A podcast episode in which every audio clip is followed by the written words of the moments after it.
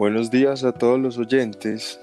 El día de hoy, en este podcast, junto a mi compañero Mateo Sánchez, vamos a hablar acerca del Banco de la República.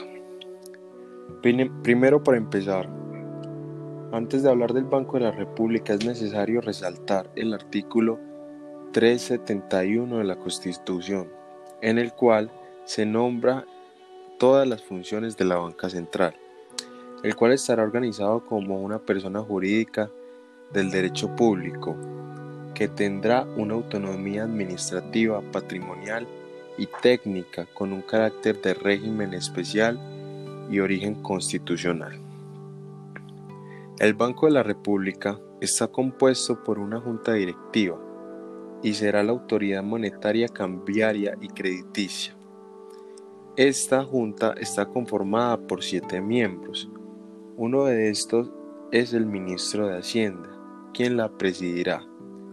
El gerente del banco, que será elegido por la junta directiva, y los otros cinco miembros serán nombrados por el presidente de la República durante un periodo de cuatro años, los cuales representarán el interés de la nación.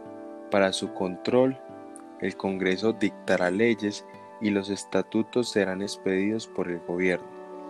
A esto se le debe agregar que el presidente de la República será quien ejerza la inspección, vigilancia y control dentro de los términos establecidos por la ley. El banco, como tal, busca intereses del Estado. Por ende, no puede establecer cupos crediticios ni otorgar garantías a favor de particulares. Y en este caso, de operaciones de mercado abierto, sin necesitar la aprobación de la junta directiva. Ya que hablamos de su conformación, bueno, pues ahora hablemos un poco sobre su evolución histórica. Primero que todo, esta, institución es de gran importancia, ya que ayuda o permite orientar buscando una estabilidad económica en los precios a lo largo del tiempo.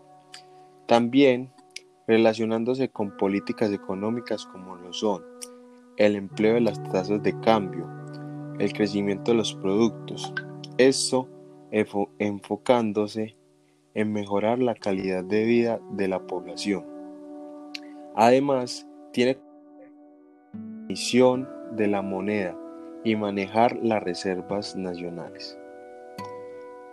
Este inicia en Colombia en 1923 pasando en 1931 por la época de la Gran Depresión.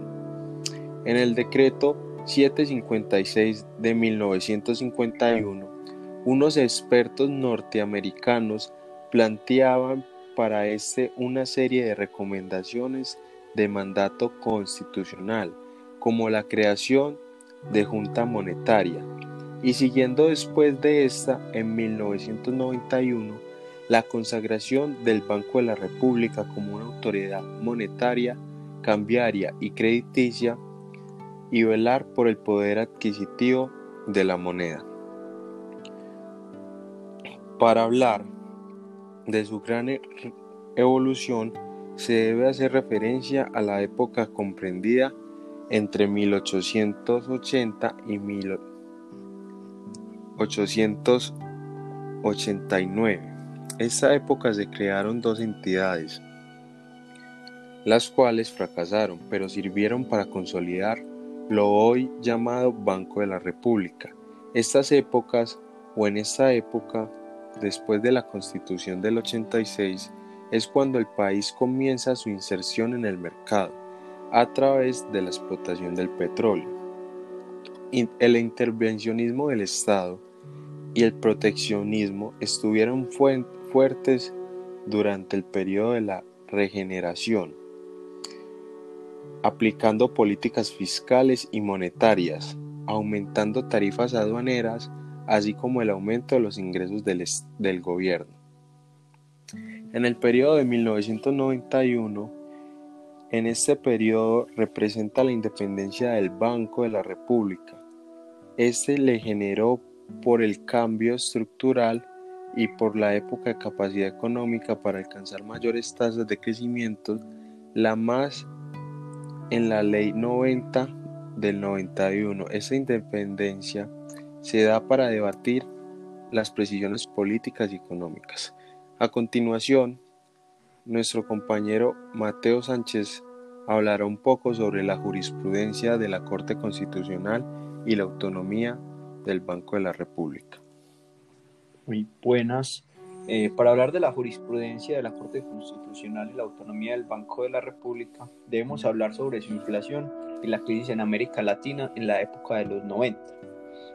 Esta se caracterizó por fortalecer el banco institucionalmente y dotarlos de autonomía, alejándolo de las demás ramas del poder público y, más que todo, del Ejecutivo.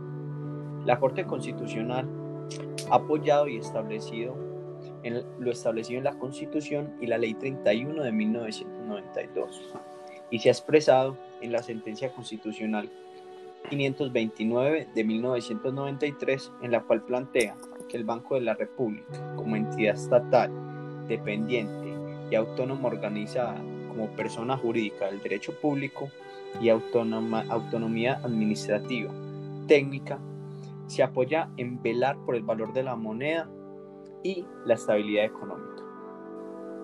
Con base en estas otras sentencias, la Corte Constitucional, en la sentencia constitucional 341 del 96, se pronunció sobre la autonomía del Banco de la República, hablando que este es una autonomía administrativa por su forma de organización, su junta directiva y el Consejo de Administración. Se hablaba también de una autonomía patrimonial que se basa en la capacidad, en la capacidad de administrar su patrimonio mediante la ejecución de actos jurídicos.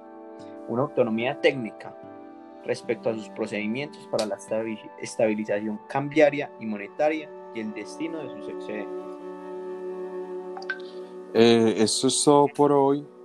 Eh, espero que les haya sido de gran información todo respecto al Banco de la República. Eh, muchas gracias a todos los oyentes. Nos estaremos comunicando la próxima semana. Hasta luego.